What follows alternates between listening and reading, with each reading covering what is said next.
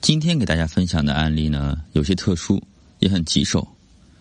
学员呢，阿梅和老公闹矛盾，一气之下，两个人同意离婚了，然后也都离婚成功了。可是离婚后没多久，冷静过后的阿梅发现自己内心还是放不下对方，想要和对方重新和好。这时候却发现老公身边已经多出来一个新的女人，阿梅一下子慌了神。本来想着自己去找对方好好谈一谈，应该。回转的余地还是比较大的，可是面对的突如其来的竞争者，自己是真的不知道该怎么办了。婚姻生活里日子一久呢，双方就开始想逃离。面对婚姻中出现的问题，夫妻两个人都不去想着解决，却是急着结束。但离婚真的要慎重，冲动的离了婚，后患无穷。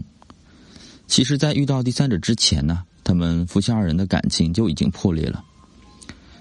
阿梅。啊，她一开始跟我说自己很想挽回这个男人，可是又确实没有信心斗得过那个新的女人，因为和老公在一起生活也很久了，知道他就是喜欢那种类型，因此呢，自己实在是感觉到走投无路了。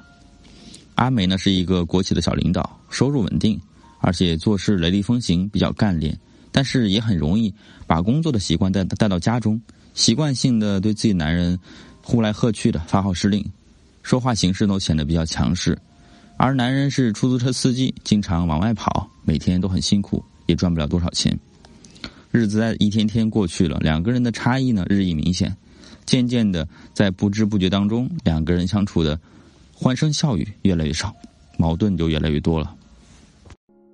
日积月累的种种矛盾，最后在一次争吵中爆发了。这次争吵导致他们一冲动就把婚离了。阿美说：“他只要心情好，我们的关系就挺好。”心情不好就冲我吼，之前也好几次闹离婚冷战，后来他非要离婚，我觉得他自私，一气之下就离了。后来他又舍不得我，我对他的感情也一直在，于是呢，后来还是住在一起。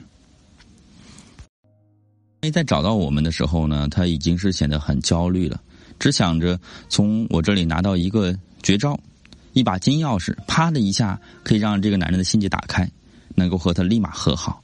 同时，他一开始也并不信任我们。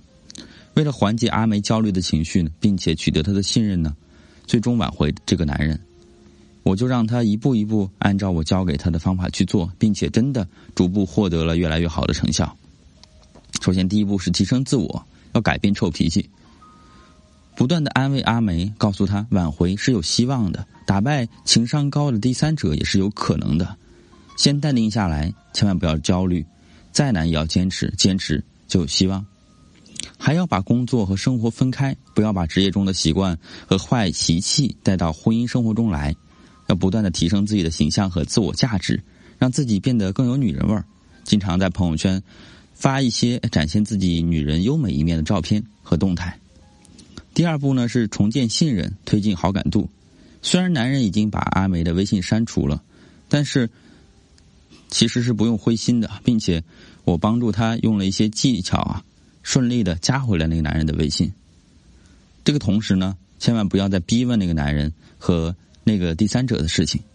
两个人像朋友一样相处、聊天、沟通，给他一些关心和支持，在言语和行动上满足男人的情感需求，一个个暖心的行动，让男人慢慢的就放下戒备，开始重新去信任他。就是智斗第三者了，揭露这个第三者的本性。阿梅经过努力呢，重新加回了她老公的微信之后呢，逐渐的获得了男人的关注和好感。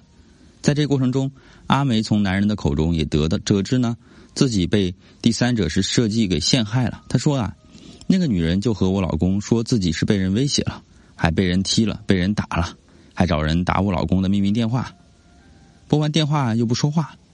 后来通过知情人查出啊。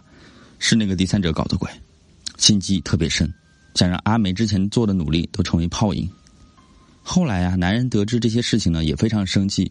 更生气的是，他得知那个女人接近自己的目的呢，只是为了争得一个房子，而且这个房子是男人唯一的现在有价值的财产了。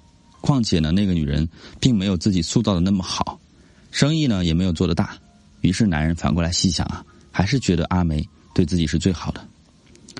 第四步呢，就是我们共同的努力之下呢，开始配合老师的指导，慢慢的，他情绪稳定下来，也收获了一个又一个的喜喜悦，和这个男人的关系也变得稳定下来，不那么剑拔弩张了。她自己呢，也变得更加漂亮可爱，最终啊，成功的赶跑了第三者，挽回了老公。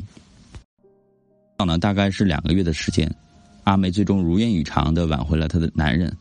此刻我真的是特别替他开开心，希望他每天都能够幸福快乐。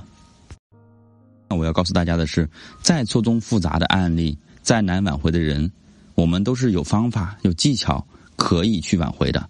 所以呢，希望呢学员给予老师足够多的信任，因为我们看到的案子比你现在经历的要更复杂，要要复杂的多。你也正在经历和案例当中相类似的情感困惑，可以联系我。